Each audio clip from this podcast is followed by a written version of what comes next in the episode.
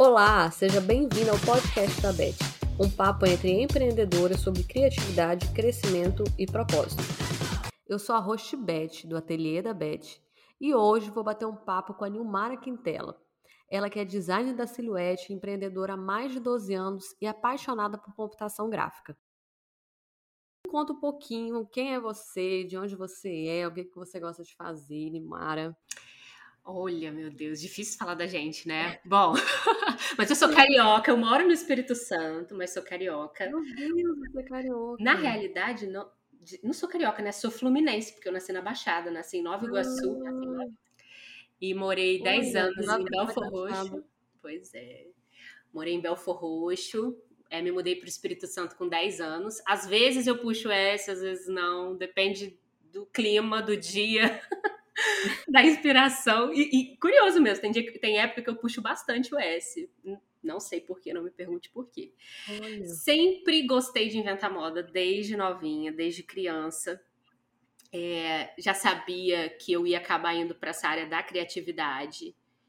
É, por, por situações mesmo da infância, que gostava ali de Lego, de quebra-cabeça, de pintura, de desenho, já imaginava que eu ia por esse caminho.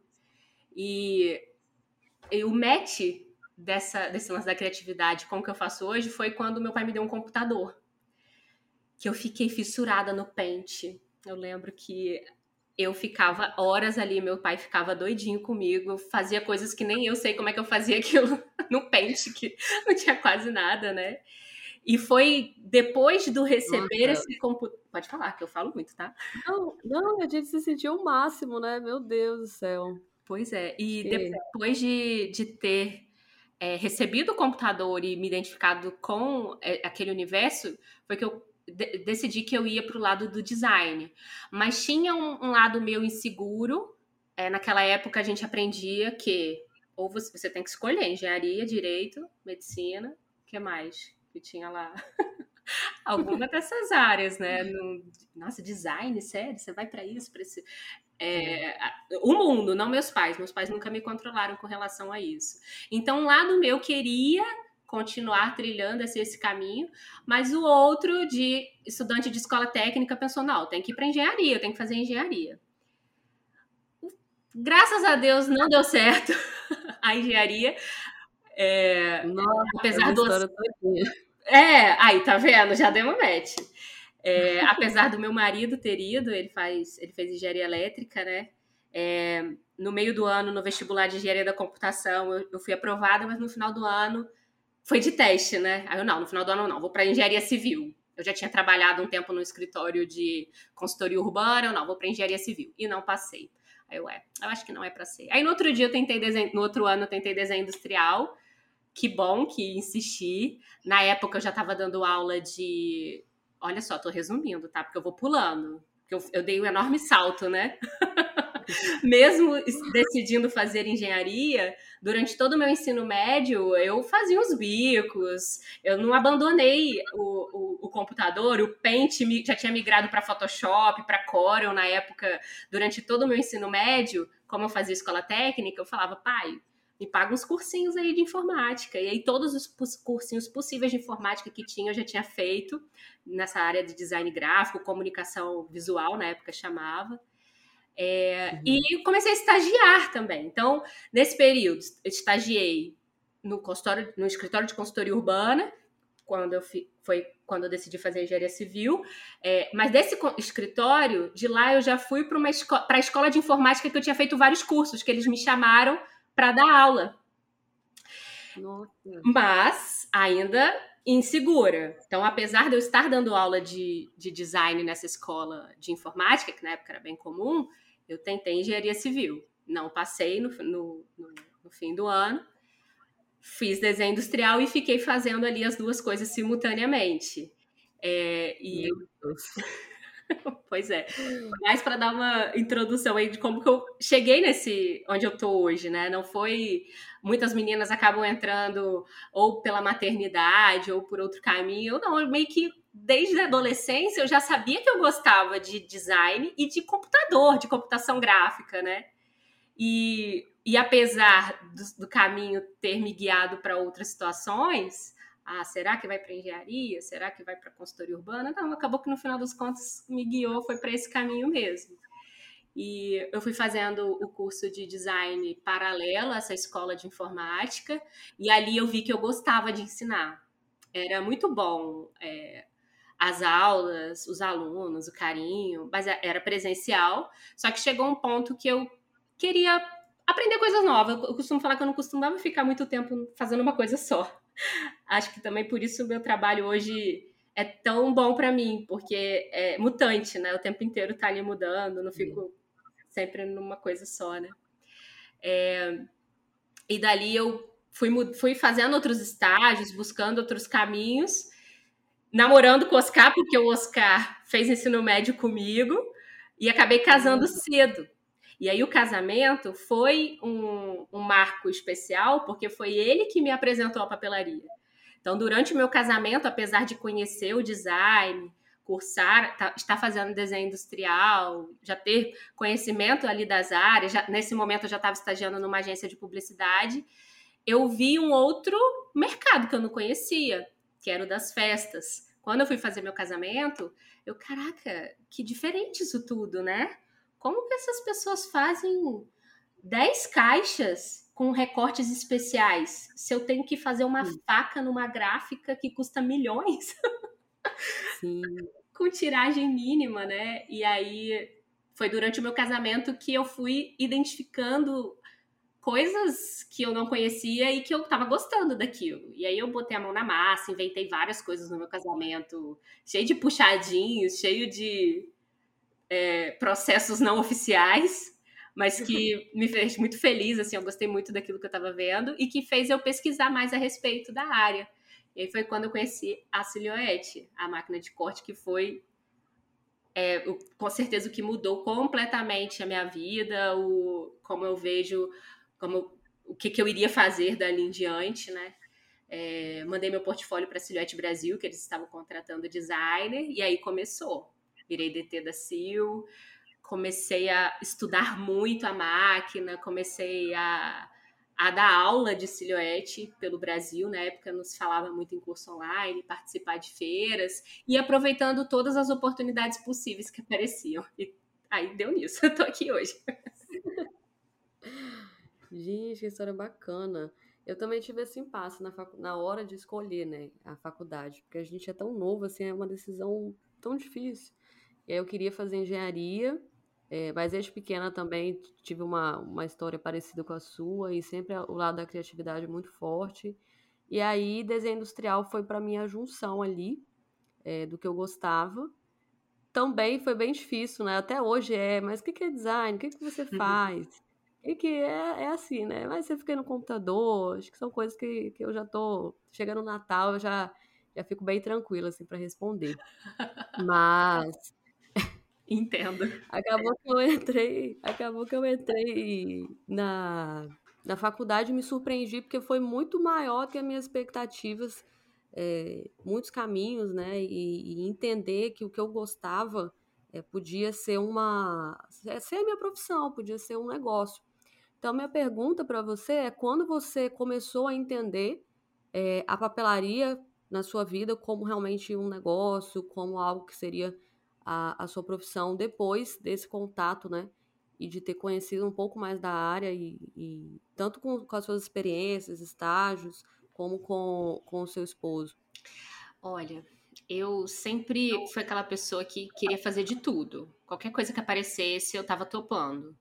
Eu, antes né, dos estágios até, foi até antes do meu primeiro estágio, me chamaram para, foram lá no, na escola técnica procurar é, adolescentes para contar carro na rua. Panfletar, contar carro, eu fazia. Qualquer coisa que aparecia, eu tava dentro, eu ficava super empolgada. Não era fi pelo financeiro, era por ser útil, assim, por fazer algo. Eu tava sempre energia mil para fazer alguma coisa. Então, tudo que aparecia, eu tentava, de alguma forma, transformar aquilo em negócio, mas nunca foi pelo dinheiro. Era realmente em tornar aquilo de alguma forma útil. É, então, desde o momento que, do, dali do meu casamento, que eu já vi que eu poderia fazer embalagem, que inclusive em primeiro momento eu não não foi do nada que eu entrei para Silhouette Brasil, né? É, quando após o casamento, quando eu vi que eu gostei daquilo que eu estava fazendo ali pro meu casamento, eu decidi trabalhar com casamento. Normalmente é assim, né? É, apesar da gente ter uma pré-bagagem ali, quem começa com a maternidade vai para o infantil, né? Começa a fazer ali papelaria para o infantil. No meu caso, o, a maternidade chegou depois. Então, eu comecei com papelaria para casamento. E, e foi com o meu casamento mesmo que virou a chave que eu poderia trabalhar com a papelaria. Só que eu trabalhei muito pouco tempo com papelaria de comenda propriamente dita. Eu fiz pouquíssimos casamentos. Hum. É, fiz os três casamentos. E, por incrível que pareça, grandes casamentos. Eu não, nem lembro como que essas pessoas chegaram até mim. Era uma indicação ou outra de aluno. Eu lembro até que um casa, uma Camila, o nome dela. Ela é esposa do dono de uma rede de, de hospital aqui do estado. Casa, foi, uma, foi minha primeira, meu primeira encomenda foi um dos maiores casamentos que eu já vi na vida. Graças a Deus deu tudo certo, as coisas, não, mas aprendi muito com aquilo ali também, meu Deus. É, não ganhei quase nada porque eu fui fazendo vários investimentos e fui me empolgando ali. Então, eu fiz pouquíssimos casamentos e pouquíssimas encomendas, porque logo de, eu, eu, fiquei, eu ficava consumindo tanta informação, tanto conteúdo, e ficava tão sedenta por aprender ali o equipamento e, aprimorar aquilo que eu fazia, que eu, eu mandei o portfólio né, para a Silhouette Brasil, e dali eles já foram me fazendo convites e eu fui topando, sabe? Nilmara que topa tudo. Eu, eu era essa pessoa. Qualquer coisa que apareceu, eu tava topando. Vamos pra feira? Vamos! E aí eu fui pra feira. É, e ali na feira, nessa primeira feira, é, Scrap Patch, em São Paulo, as pessoas começaram a me pedir curso e eu nem sabia tanto assim da máquina, eu estava aprendendo, né? Só que eu entendia muito de software. Inclusive. Já dava aula também, né? Isso. E, e, o estúdio, cara, se você mexe com o Illustrator, com outros programas, você vai para o estúdio você tira de letra, né? Então. E a maior dificuldade das pessoas era com software. E naquela época as pessoas não ensinavam de estúdio, simplesmente ensinavam, pegava arquivo pronto, cortava e pronto. E eu queria ensinar as pessoas o estúdio. Eu queria ensinar elas a usar o programa para criar, né? É, enfim. E, e ali daquele, naquele momento eu já decidi que eu ia criar um. Na época era um blog, era o Diário de uma Silhouette. Eu saí de lá pensando, cara, eu tenho que criar um blog, eu tenho que ensinar as pessoas a mexer nessa máquina. Eu tenho que. Eu quero, quero mais ali a chavinha girando. E dali, eu conversei com meu marido, a gente, eu resolvi estudar e resolvi abrir minha primeira turma de curso. Logo depois, foi assim, intervalo curto mesmo. E meu primeiro curso foi em Brasília. Não foi bom. Nossa, deu tanta coisa errada, meu Deus, se minhas alunas estiverem aqui. Não, foi uma delícia, assim. Eu acho que elas não sabem o tanto de coisa que deu errado, né? Mas até a luz acabou. Tantas coisas a uhum. gente ia vendo, né? Era presencial, pedir pra galera levar máquina, computador. Imagina 10 mulheres levando o seu computador, sua máquina. E naquele momento eu não sabia como ia ser. Eu tinha experiência em escola de informática que estava tudo pronto. Chegava lá na hora, ninguém tinha mouse, as pessoas não levaram mouse. O conector da tomada não era compatível com todos os equipamentos nem a sala era compatível com os equipamentos. Eu lembro que uma aluna trupicou na tomada e acabou a luz. Ficamos 30 uhum. minutos sem luz. Na minha primeira turma. Mas, tá enfim. Vendo? As pessoas acham que empreendedorismo é só o glamour, tudo dá certo. Não. Nossa, não. A gente está aqui para falar a realidade. E depois daquela primeira aula, foi quando eu montei o meu kit de aula, assim, que eu levava. Eram 10 alunas, eu levava 10 mouses, 10 adaptadores de tomada, fuzil, fuzil, fuzil, fuzil fusível.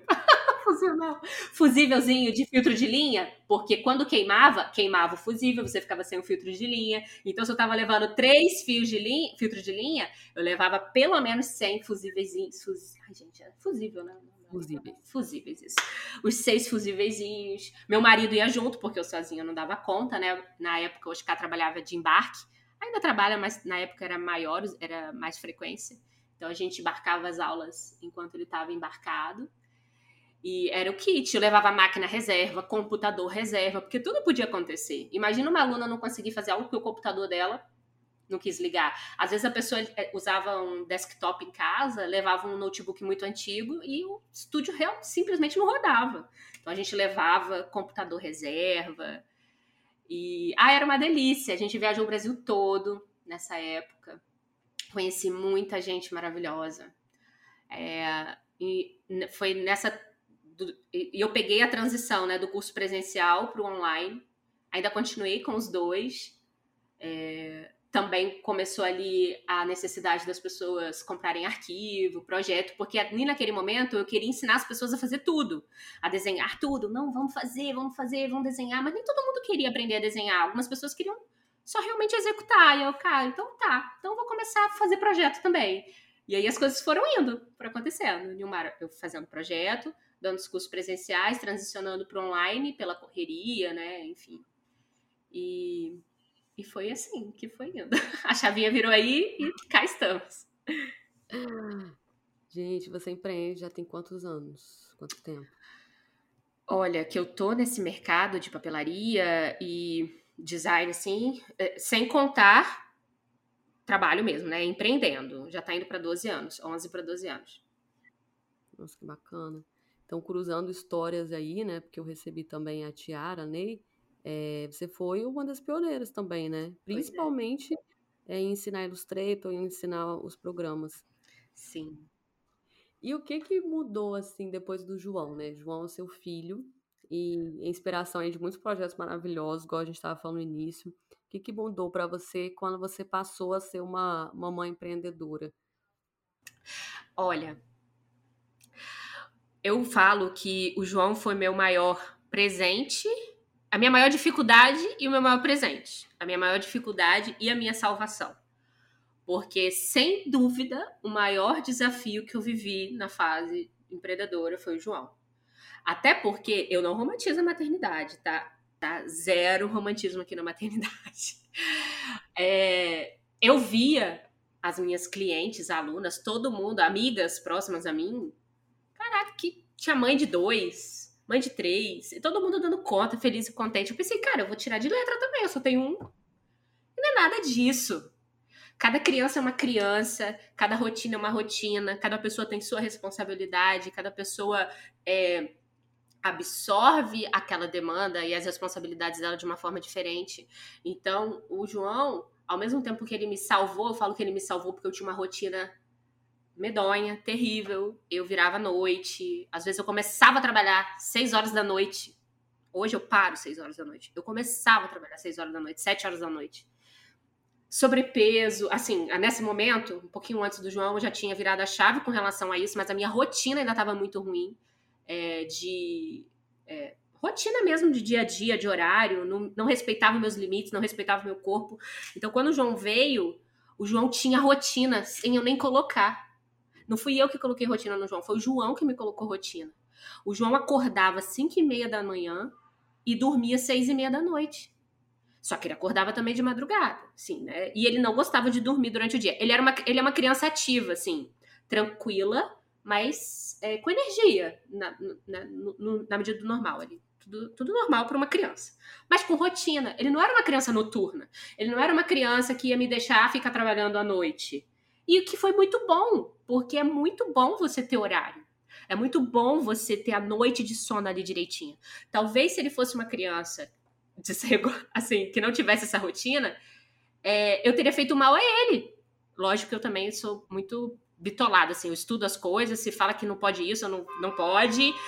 Tanto que o João foi, teve alergia alimentar também, né? Então, até os sete meses de idade de vida do João, eu não consumi leite nem ovos nem nada que você possa imaginar. Eu fiquei um palito, emagreci pra caramba, porque eu queria amamentar. Eu tinha muitas essas coisas na minha cabeça. O que tinha de melhor eu tinha que fazer. Na vida e também na maternidade, passei por isso. É, então, assim, só uns adendos, né? As teias da cabeça da Nil. É, mas ele tinha a rotina dele. E ele me salvou, porque eu não ia conseguir, não era sustentável a rotina que eu tinha. É, então, ao mesmo tempo que ele me salvou, eu também tive a maior, o maior desafio da minha vida, que era conseguir dar conta das coisas que a gente tinha que fazer, porque a empresa não paga, não para, as parcerias não param, as demandas não param. Eu lembro que o João é, não tinha quatro meses ainda e eu tinha que lançar um curso novo, porque o Silhouette Studio tinha mudado. E eu tive que gravar um curso inteiro, eu em casa, com aquele sentimento de eu tenho que dar conta porque todo mundo dá conta. Eu tinha condição de contratar uma pessoa para me ajudar com o João, mas na minha cabeça era inadmissível, porque todo mundo conseguia. E aí entra até um pouco do da gente não romantizar a maternidade. Porque quem disse que tá todo mundo conseguindo? Você não tá vendo ali na casa da pessoa o caos instaurado, como é tá as coisas, o que, que ela tem que dar conta. Se o meu marido embarcava. Eu fiquei com o João quatro meses, 30 dias com meu marido embarcado, eu sozinha com o João. Me vi assim, desesperada. E, e na, no meu, na minha percepção, eu tinha que dar conta daquilo. E a gente não tem nada, gente. A gente se a gente tem que buscar apoio também, tá? As pessoas, normalmente hoje, as pessoas que você vê fazendo e acontecendo, dando conta de várias e várias coisas, você pode ter certeza que ela tem um apoio, ela tem uma rede de apoio. Mas na época eu não via dessa forma. Então, ele veio, me botou rotina, fez eu amadurecer, enxergar coisas, deixar de romantizar um pouco outras, é, mas também me deu muita força, porque depois do João, apesar de eu colocar mais limitações corporais em mim, porque eu sei que eu não sou uma máquina e que se eu não me cuidar eu fico doente, eu me senti muito. A gente, a gente se sente realmente mais. É, mas eu consigo, sabe? Não sei dizer o porquê. É, eu também não gosto de romantizar o parto, mas o pós-parto também me, me, me, transformou muito nisso, sabe? Eu não sei porquê. Eu já vi outras mulheres que sentem isso eu tive parto normal. Não foi assim, não era um super desejo meu, mas depois do parto, eu também me senti assim, caraca, eu posso tudo. Eu consigo qualquer coisa. Foi uma experiência muito boa, assim. Então, o João veio, me transformou em todas essas circunstâncias, seja no pós-parto, seja em, em me responsabilizar por uma vidinha ali que teve seus percalços, teve alergia, teve todas as dificuldades, um amor incondicional que vai sendo construído e você realmente é, se sente mais forte então, ele me, ele me, me, me mostrou que eu era uma pessoa forte, arrumou a minha rotina, mesmo com todas as dificuldades que toda mãe enfrenta, né? Então, ele teve um papel fundamental, assim, para hoje a empresa ter dado certo, porque se eu tivesse continuado naquele ritmo louco que eu tinha, não ia, não ia conseguir. Eu ia acabar dando, tendo piripaque em algum momento. Interessante isso, foi incrível. É, eu brinco, assim, às vezes as pessoas falavam, cara, põe ele pra dormir um pouquinho mais tarde. Eu, gente, eu não consigo. Eu tento, ele, ele dorme. E se eu colocar ele para dormir oito e meia, no outro dia, ele acorda no mesmo horário, só que mais enjoadinho. Então ele realmente me mostrou, pera lá, olha só, da mesma forma que eu tenho que dormir cedo, você também tem que dormir cedo, mulher. Porque se você não dormir cedo, você não vai dar conta. Lógico que no puerpério, nesse pós-parto, nesses primeiros meses, você não consegue. Você fica acordada mesmo, que você tem que fazer as coisas, né? Mas hoje, ele com cinco anos, fazendo seis, já fez seis, né? Fez seis agora é dia 3 de maio, porque a festa não aconteceu ainda, mas ele já fez seis. Hoje, eu, tento, eu tento, na medida do possível, nove meses estar dormindo. É uma rotina, assim, que fez tão bem para mim. Eu sei que é difícil, tá? Mas faz muito bem. Faz muito bem você dormir cedo e acordar cedo. Então, eu ponho ali meu relógio para despertar bem cedinho, acordo tranquilo, rendo muito mais. Você, eu, eu tenho uma doença inflamatória, né? Que nessa fase de loucura que eu não durmo direito, que eu me alimento mal, eu fico totalmente atacada. E é incrível como quando a gente regula o nosso sono, regula a alimentação, faz atividade física ali com uma certa constância, é incrível como o nosso corpo muda. Então, é, e essas mudanças. Você precisou, assim, aprender a delegar algumas coisas? Porque eu acho que pra gente, assim, que, que é, é bem menor, né, diante do, da, da sua relevância, do tamanho que a, que a sua marca já é, fica, gente, como é que ela dá conta de tantas coisas? E me conta também se por trás, pra gente. menos. Mas aí você tem uma equipe hoje, você delega algumas coisas. Como é que é essa estrutura aí para a gente ficar se cobrando menos? Eu acho muito engraçado quando fala que dá conta, porque eu, eu olho assim, gente, eu não tô dando conta.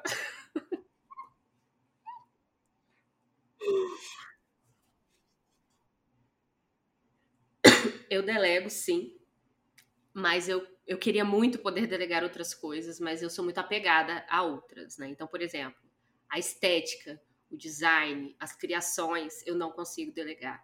E é algo que, ó, vou desabafo, meu desabafo. é o que eu sofro, né? Porque eu queria estar tá mais presente nas estratégias, eu queria é, produzir mais conteúdo, queria produzir mais conteúdo estratégico, mas eu não consigo sair da parte criativa das criações dos meus projetos. Eu amo fazer. Eu até brinquei nos stories do, do brilhinho. Gente, vocês não sentem esse brilhinho, aquela coisa, aquela chavinha que vira, daquela ideia que vem que você, uau, você fica super empolgada. Eu sou movida a isso. Se eu não tiver isso, nossa, eu paro de trabalhar agora. Então, eu não. Hoje, é, essa é uma parte 100% Nilmar. Eu faço questão de. Se você viu ali o projeto Dia das Mães, foi Nilmar que, do início ao fim, que tá ali desenvolvendo toda a parte criativa. Então, essa parte é, é Nilmar, é Nilmar mesmo.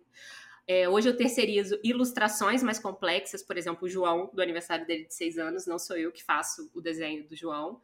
É, apesar de querer muito estudar mais, até teve a fase, peguei o iPad, a caneta, quis, mas eu não consegui parar para colocar energia nisso.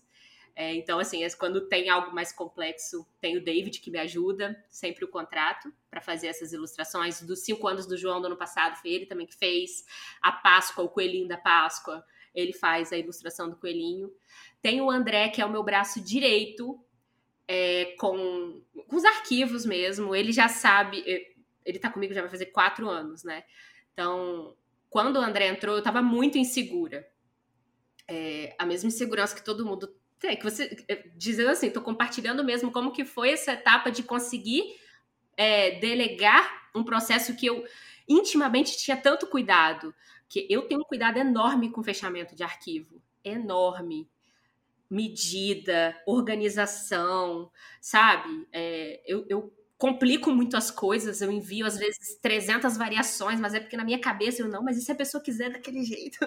Eu sou essa pessoa. E o André casou perfeitamente isso comigo, porque ele é muito inteligente e ele conseguia fazer tudo certinho. Hoje, cara, eu confio plenamente. Depois de quatro anos que ele tá comigo, eu não, sabe, pessoa excelente, meu braço direito ali, é, todos os fechamentos de arquivo hoje ele faz comigo, ele faz para mim. Eu já não preciso, ele já até sabe qual o caminho, mas para mim foi difícil porque eu tenho essa dificuldade, sempre tive, né?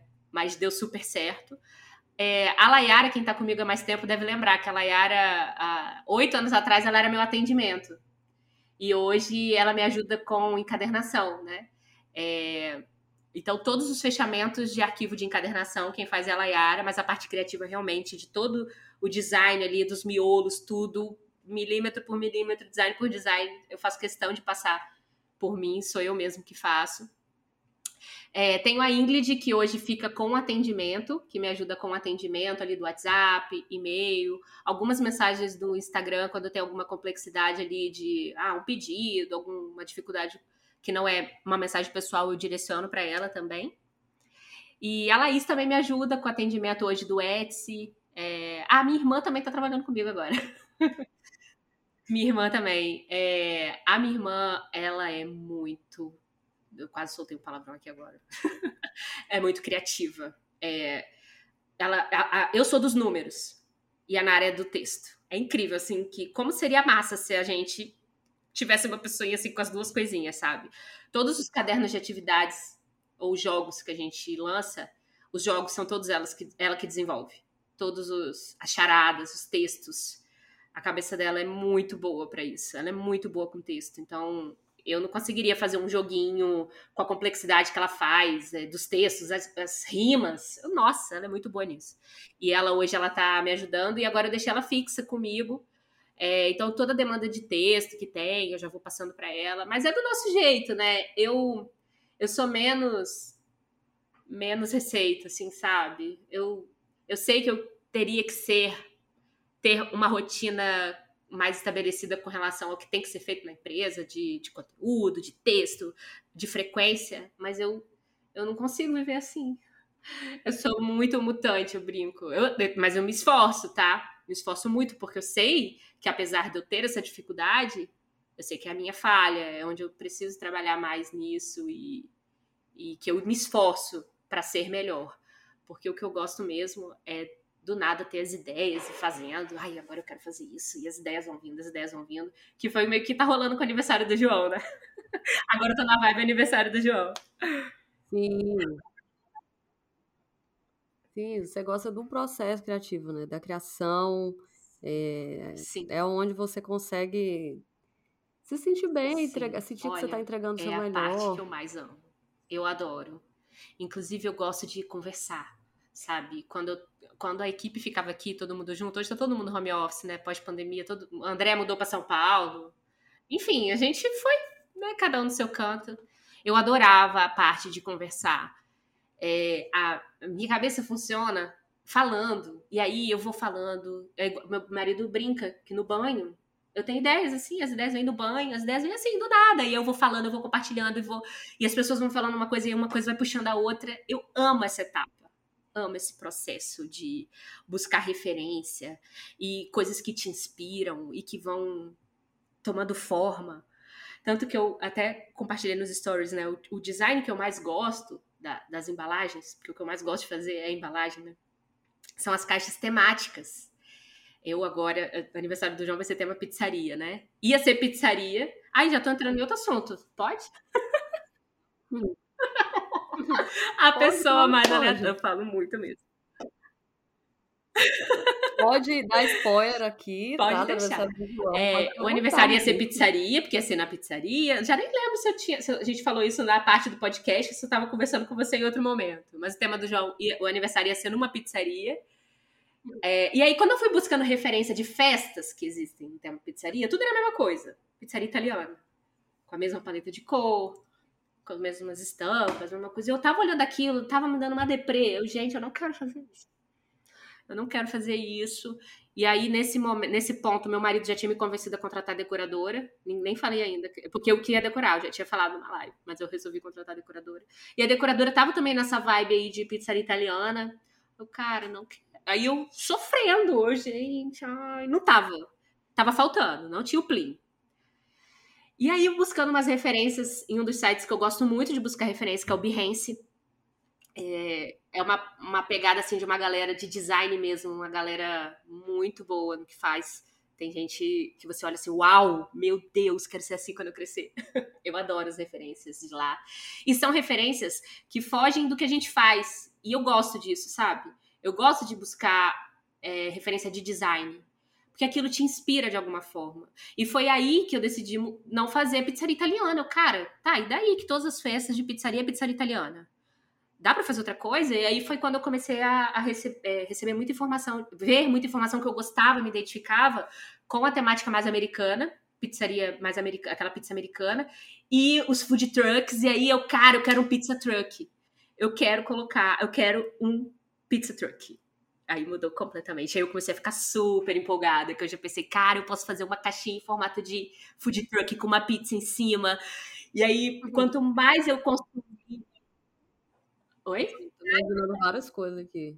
Sim! Oh, imaginando oh, várias coisas aqui. Se eu lembrar de alguma coisa, eu vou falando, eu vou falar aqui. Ai, e aí, conforme eu ia pegando imagens de de food trucks, de pizzarias eh, americanas e imagens ali mesmo de estética, de identidades visuais de pizzaria e tudo mais nessa pegada, é, foi aí foi surgindo as ideias. Cara, eu quero fazer uma caixa com uma. Não é uma caixa pizza, eu quero uma pilha de pizzas. E aí a de cima abre com uma pizzazinha fake dentro, mas dentro vai ter balinhas. E aí vai, vai rolar. E hoje, a, a, é, o que, que é essa garotada aí, o João, de seis anos, o que, que ele conhece? ele conhece ali o iFood, ele sabe o que é um iFood, ele sabe o que é um delivery ali pelo celular. Pede pelo celular, mãe. Hoje o João não pede mais tanto porque a gente mora num lugar que não tem muita opção, né? A gente mora mais afastado. Mas ele conhece, as crianças conhecem. Então, por que não, não fazer uma caixa em formato de celular que a tela vai ser o pedido de delivery? Que aí a, a, nossa, a nossa identidade é o J6 Pizza Truck. Então, vai ter o J6 Delivery. Então, eu quero fazer ali uma caixinha em formato de celular. E aí, partindo disso, pô, por que não vamos fazer? Sabe que agora tá na moda as balinhas, né, de envelopadas de Sim. papel adesivo? Eu já quero fazer uma em formato de sachê de ketchup, mostarda e maionese. Não sei do que, que, eu vou colocar dentro, mas quero colocar. Pois é, eu tava falando, foi instantes antes da live, tá, da, daqui do podcast, tava conversando. Eu, cara, quero fazer. O que, que dá para colocar dentro de um sachê? Ainda não sei o que, que eu vou colocar. Um chiclete, porque tem que ser fininho, né? E aí já pensei, eu quero fazer uma caixa também para colocar esses sachês. É, e embalagem, para embalagem de delivery mesmo, sabe? Barra, é, dobradinha em cima, com um pregadorzinho. Então, assim, da onde que vem essas ideias? É de consumir informação do meio ali da, do, do, do delivery, do, do iFood, do food truck. É, eu gosto disso. Por isso eu amo tanto caixa temática. Apesar de eu saber que é muito mais simples. Simples não, desculpa. Uh, uh, uh. Mas eu sei que na rotina de dia a dia, às vezes é melhor você ter ali modelos de embalagens que você personaliza. Eu tenho plena consciência que as duas semanas que eu tenho para fazer a festa do João, talvez né, a profissional não vai ter essas duas semanas. Tenho plena consciência disso, tá? É, por isso é tão importante a gente mesclar projetos que alguém ficou ali duas, três, quatro semanas fazendo, né? Enfim.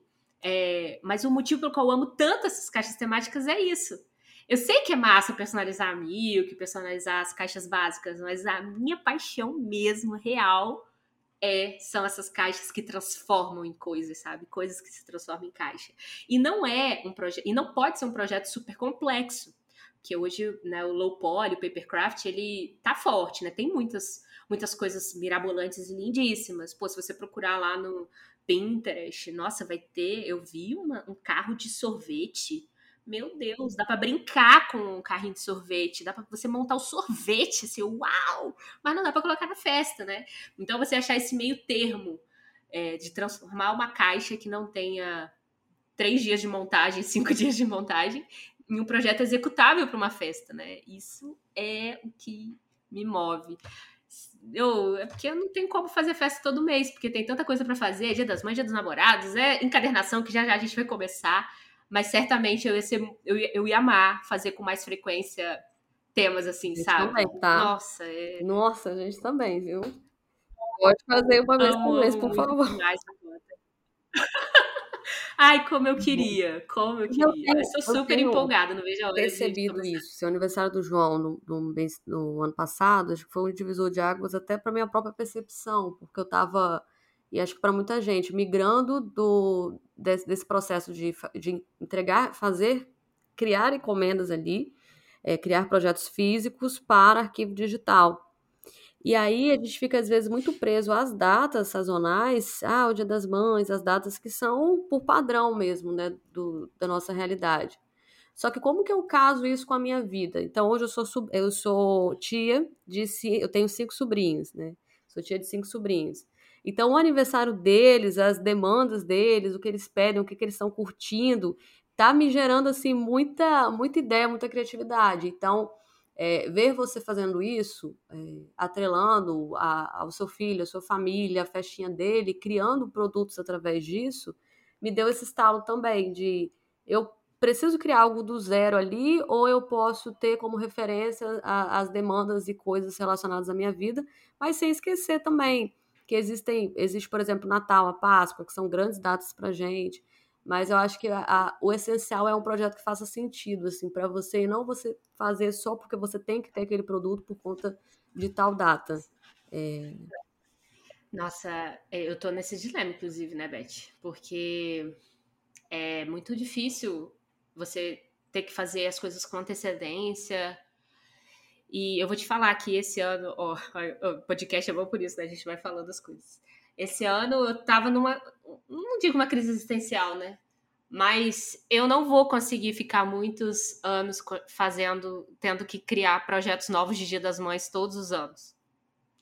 A Nilmara, eu sou assim. Eu vou chegar um momento que eu vou, ai, não quero mais fazer Dia das Mães, não. Quero fazer outra coisa. E eu me vi esse ano, assim, começando. Tanto que eu mudei a forma com que eu fiz hoje, esse ano, Dia das Mães. Eu ia fazer ainda mais diferente. Só que eu precisei ir com calma. Eu não fiz um projeto específico de Dia das Mães, apesar de ter trazido alguma é, elementos ali, Feliz Dia das Mães e tudo mais. Eu não, é caixa para coleção de caixas para flores, porque eu, é, é, eu eu gosto eu não consigo fazer a mesma coisa, exatamente a mesma coisa ali todo ano. Mesmo que mude o design, não é o que eu mais amo, entendeu? Então, eu trouxe esse ano, fiz um pouco diferente. É, e quero fazer. Acabou que o aniversário do João vai me tomar. Tomou outras proporções, né? Mas para o Dia dos Namorados, a gente está tá planejando lançar a coleção de molduras com vários tamanhos. E aí a pessoa vai poder fazer ali para o Dia dos Namorados também, né? E a, as caixas para caneca, que é uma outra coisa que as pessoas estão me pedindo também. Então, apesar de eu apresentar a estética no, do Dia dos Namorados, não é exclusivo para Dia dos Namorados. E quem sabe focar mais em voltar a falar mais, ensinar mais as pessoas a fazerem, sabe?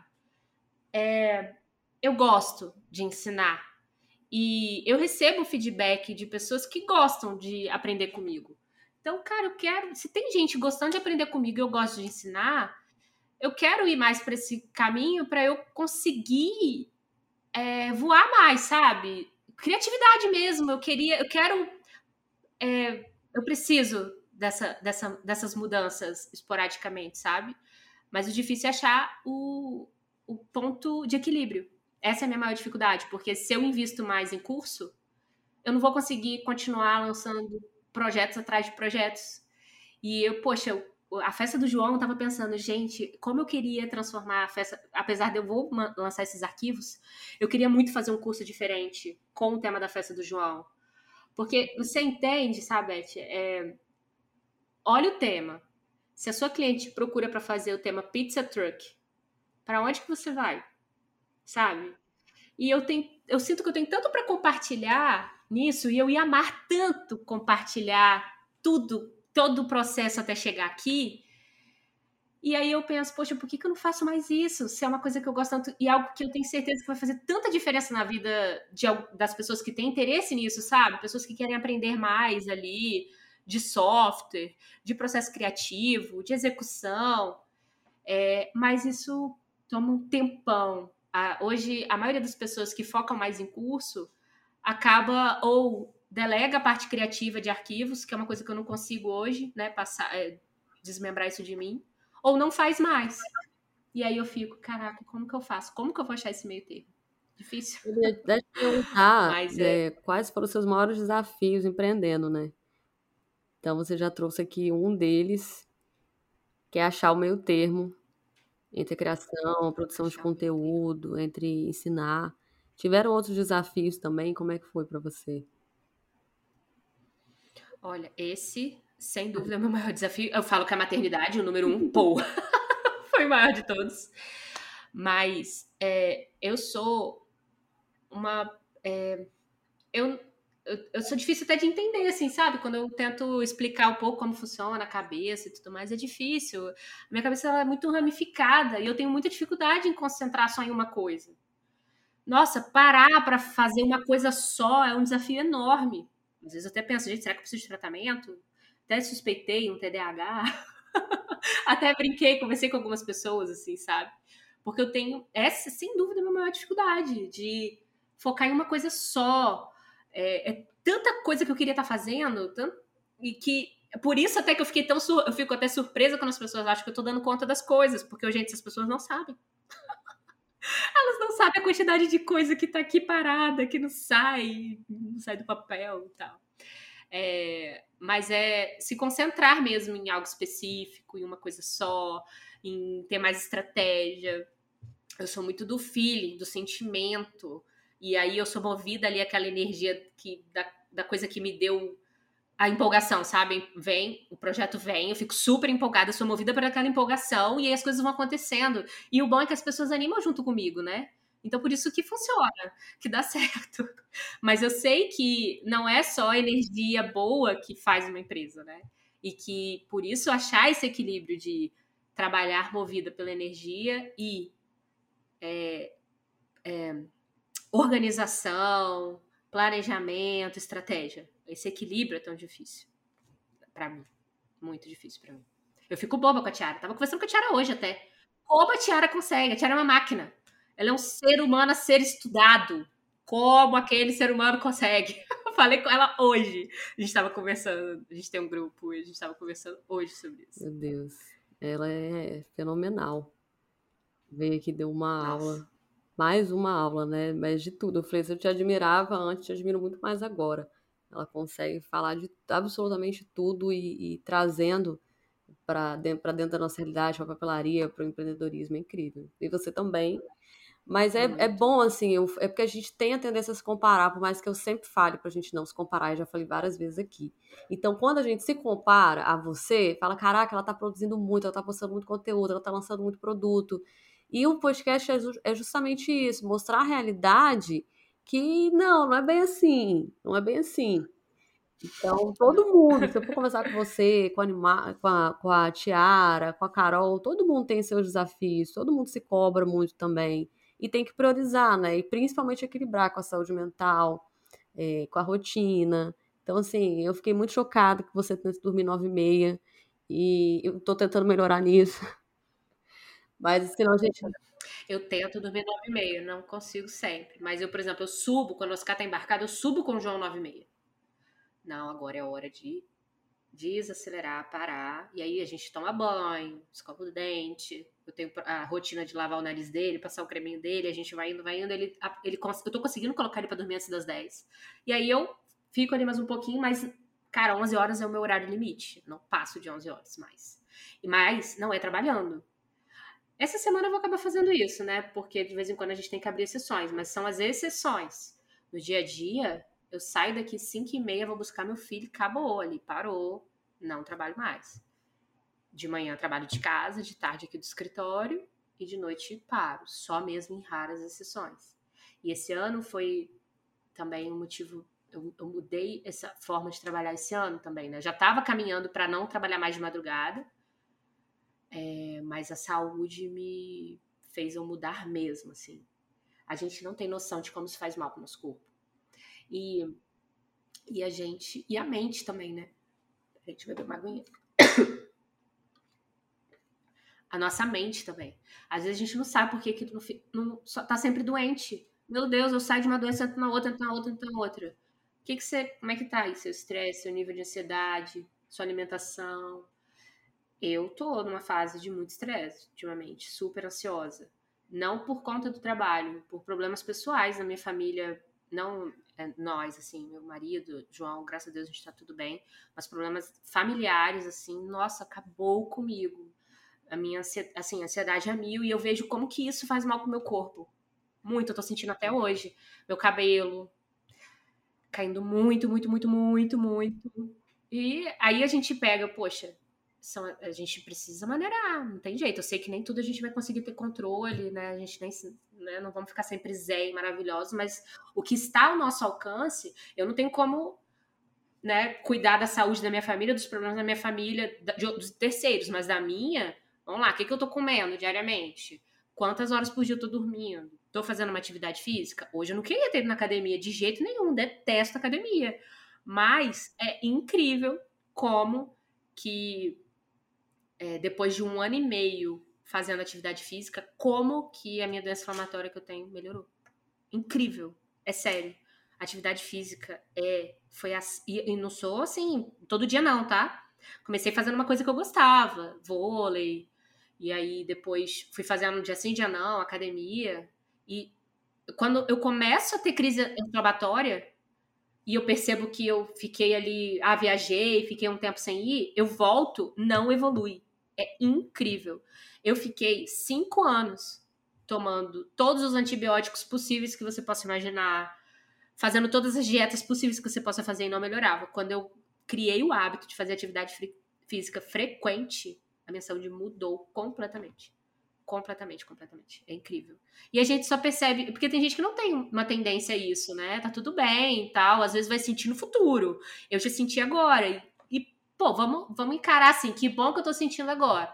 Pretendo ser uma velhinha com os, né, assim, com mais força, fazendo alguma atividade, porque não é só o nosso cérebro que precisa de estar tá sendo cuidado, o nosso corpo também precisa, senão a gente definha e vai, né, não tem disposição, musculatrofia, aquela coisa toda. Olha os assuntos, meu Deus. É assim mesmo ou só eu que vou inventando os assuntos aleatórios? Não, a, o podcast ele, ele tem esse espaço. E eu tô aqui só refletindo. Não consigo mais, é, não consigo mais mesmo, trabalhar de tá? madrugada. Tá? Eu era completamente noturna. E quando eu tive a ideia do podcast foi é, porque em muitos momentos eu me sentia muito sozinha, né? Então eu colocava uma música, ouvia podcasts também para me sentir ali tanto acordada como acompanhada. E hoje eu falo que o podcast é a companhia, a sua companhia enquanto você produz a qualquer hora do dia, porém, é, de preferência aí em horários né, comerciais, pela manhã, pela tarde. É muito difícil, principalmente quando está começando. Mas, assim, não dá para ir muito longe sem dormir. Hoje eu não aguento mais, não consigo. Eu preciso fazer uma pausa, dormir. Às vezes não dá para dormir tanto como eu gostaria. Mas eu durmo e depois eu retomo. E direto já não dá mais. E assim, tô aí ainda. Não vou falar minha idade aqui, não, mas super novinha. Mas foi muita noite virada em dois, três dias. Eu falo, meu Deus, que loucura. E, e isso também tem um preço, né? Depois. Então, não façam isso, gente. Não no façam. Início, a gente ainda vai com. Teve época que eu, eu comprava. Eu ia na farma, na, no posto de gasolina. Eu saía do escritório 8 e meia, ia no posto de gasolina Comprava todos os sabores de Red Bull que tinha na, na... Ai, meu Deus, no posto de gasolina. Eu pegava um vermelho, um branco, um azul, um amarelo. E tomava a madrugada toda e ia sem parar. Café e Red Bull, café e Red Bull, café e Red Bull, café e Red Bull. Ano passado fiz isso. Na... Ano passado não, na pandemia, né? Aqueles lançamentos. Festa em casa. Oh, que loucura foi aquilo. Eu sei porque. Nossa, gente, eu fico lembrando aquilo. Eu chegava em casa às 9 horas da manhã. Você tem noção? Chegar em casa às 9 horas da manhã. Doideira. Aquilo foi minha chave. Não, pera. Tá tudo errado. Tá tudo errado. Porque eu tinha melhorado, minha rotina tinha estabelecido, mas eu tava. Veio a pandemia, a gente começou a ver oportunidade, começou a trabalhar feito loucos, né? E aquilo, não, onde é que eu tô indo? O que, que eu tô fazendo? Não, tá tudo errado, tá tudo errado, não posso, tá tudo errado. E aí eu decidi que eu não ia mais, não ia mais fazer. Salvo raríssimas exceções. Só que naquela época era um atrás do outro, né? Acabava caixa básica, teve meu aniversário, aí acabou meu aniversário, teve Páscoa, caixa básica, festa em casa, semana dois, três, pá, pá, pá, era um, um seguido do outro, e era sempre muitos projetos, né? Tinha 40 caixas em um, 50 caixas em outro. E é foto, tem que fazer foto de tudo. E isso é uma coisa que eu não consigo delegar. Essa parte da produção, da personalização das fotos, tudo eu que faço, 100%. Foto, vídeo, edição. A edição de vídeo, minha irmã, tô começando a ensinar minha irmã a fazer. É, aí ela mas tá difícil, assim, ela tá pegando ainda as coisas, porque é, é uma coisa nova para ela. É, a Layara me ajudava também com a edição de vídeo, mas agora ela diminuiu a carga horária, ela passou num concurso e aí eu me vi voltando a fazer alguma dessas edições de vídeo, mas ela também me ajudava. Mas não era em tudo também, porque a gente, nosso ritmo só a gente acompanha. então, ela não, não, eu tinha que pegar, ia pegando, ia fazendo. É, e é uma outra coisa que, nossa, como eu queria, mas é, é, é, difícil, né? Às vezes a gente encontrar alguém que se enquadre, alguém. Na verdade, a gente tem que dar o passo, né? Com o André foi assim, eu dei o passo, com a Ingrid foi assim, eu dei o passo, mas eu não, eu não consegui dar um passo para alguém para me ajudar com, com edição de vídeo. Vamos ver se minha irmã se empolga e continua, senão talvez eu realmente vá precisar de, de alguém aí pelos próximos meses. É, é um processo, assim, às vezes difícil que é o, o delegar. Mas aí o interessante é que às vezes a pessoa pode fazer até melhor do que a gente, né? E todo mundo precisa ali de entender um pouco mais, entender o processo, entender o negócio. É, eu estou caminhando para isso, para delegar algumas coisas também. E aí eu fico, ai, mas o tempo que eu, que eu vou explicar eu já teria feito. Só que o ganho é muito grande. É, é difícil, vejo aí, né, pelo que você falou da edição de vídeo, mas tenho certeza que a sua irmã vai pegar, vai se empolgar e, e depois pode até fazer até melhor que você, mas assim, isso é de muito alinhamento, né? Sim, eu, a Layara gostava, né, nessa etapa, quando ela estava mais tempo comigo, é, ela nos intervalos de encadernação e tudo mais, ela me ajudava. Pô, as edições dos cursos, ela me ajudou com tudo ali, fez era eu e ela editando vídeo atrás de vídeo. Eram muitos vídeos, né? Então toda vez ela me ajudava. É, mas agora ela reduziu muito a carga horária dela. Então hoje, basicamente, ela só fica mesmo com encadernação, com lançamento de encadernação, me ajudando com as exportações. A gente desenvolveu uma, um, um script né, de exportação, porque são muitos arquivos. Sei lá, tem um projeto que tem 300 arquivos. Então a gente tem hoje automações para conseguir exportar tantos, tantos arquivos, então a gente ganha um tempo nisso, mas ainda assim eu preciso de apoio nessa parte da organização. São muitos, muitos. Não, não, não chamo de perda de tempo, mas é um tempo que fica ali, né? É, e ela é muito, muito cuidadosa com isso. Então, hoje acabou que ela ficou mais focada nisso, mas antes ela também me ajudava com vídeo, ela gostava muito. Ela era super multitarefa, nossa, era muito bom quando ela ficava mais tempo, assim. Mas também fiquei feliz por ela, ela tá, é, tá prestando serviço para uma empresa muito bacana, que tá sendo muito bom para a família dela, né? E, e, ela não me abandonou, continuou comigo. Eu gosto muito dela, que bom. Eu ia te pedir também é, para você falar qual o conselho que você daria para quem está começando. E a gente falou sobre ter uma rotina, né, se organizar. E, e o que mais assim que você deixaria para quem está querendo ingressar na área ou, ou para quem está no início? Eu sei que é difícil a gente focar, né? É, tiro por mim, assim. Eu acho que talvez hoje, se eu fosse começar, eu ia querer fazer um monte de coisa. Mas a gente estudar as possibilidades do que, que tem no mercado e tentar focar, eu acho que é o melhor caminho. Eu entendo que às vezes, apesar de, de eu oferecer coisas para diferentes nichos, eu sei que não é a melhor coisa se fazer. Acho que se você quer trabalhar com encadernação, pô, foca ali com encadernação. Se você quer trabalhar com papelaria, que estilo de papelaria você gosta, você se identifica? Você é mais design, é, autoral, e nessa pegada, né, caixa temática, pô, foca nisso. Ou não, eu gosto da execução, né, fazer print cut, coisas mais, só print cut ali simples. Então tá, vai, vai enxergando, faz uma estudo de, um estudo de mercado, ou ali para o seu uso mesmo, vai testando o que, que você mais se identifica ali e tenta focar, né, em, em uma estética, em um estilo, em um, em um caminho. Porque senão a gente não dá conta mesmo. Né? Se você, ah, não, eu quero fazer topo de bolo em camada, eu também quero fazer encadernação. Vai igual você estava comentando ali, vem as sazonais, as datas sazonais, chega um momento que você olha assim, uou, não estou dando conta de nada. E estudo, né? Com certeza, estudo, aprimoramento, eu não sei, cada pessoa tem uma forma de estudar, né?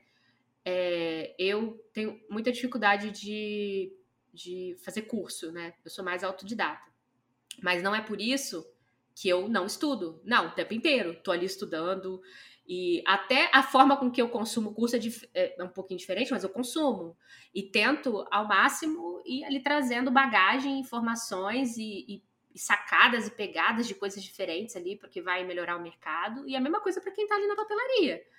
Se você ficar sempre ali fazendo a mesma coisa, o mercado ele é muito mutável. Nossa, total. Se você olhar o que estava fazendo há 10 anos atrás, quem estava fazendo exatamente o que, o que tinha 10 anos atrás hoje, sumiu, desapareceu.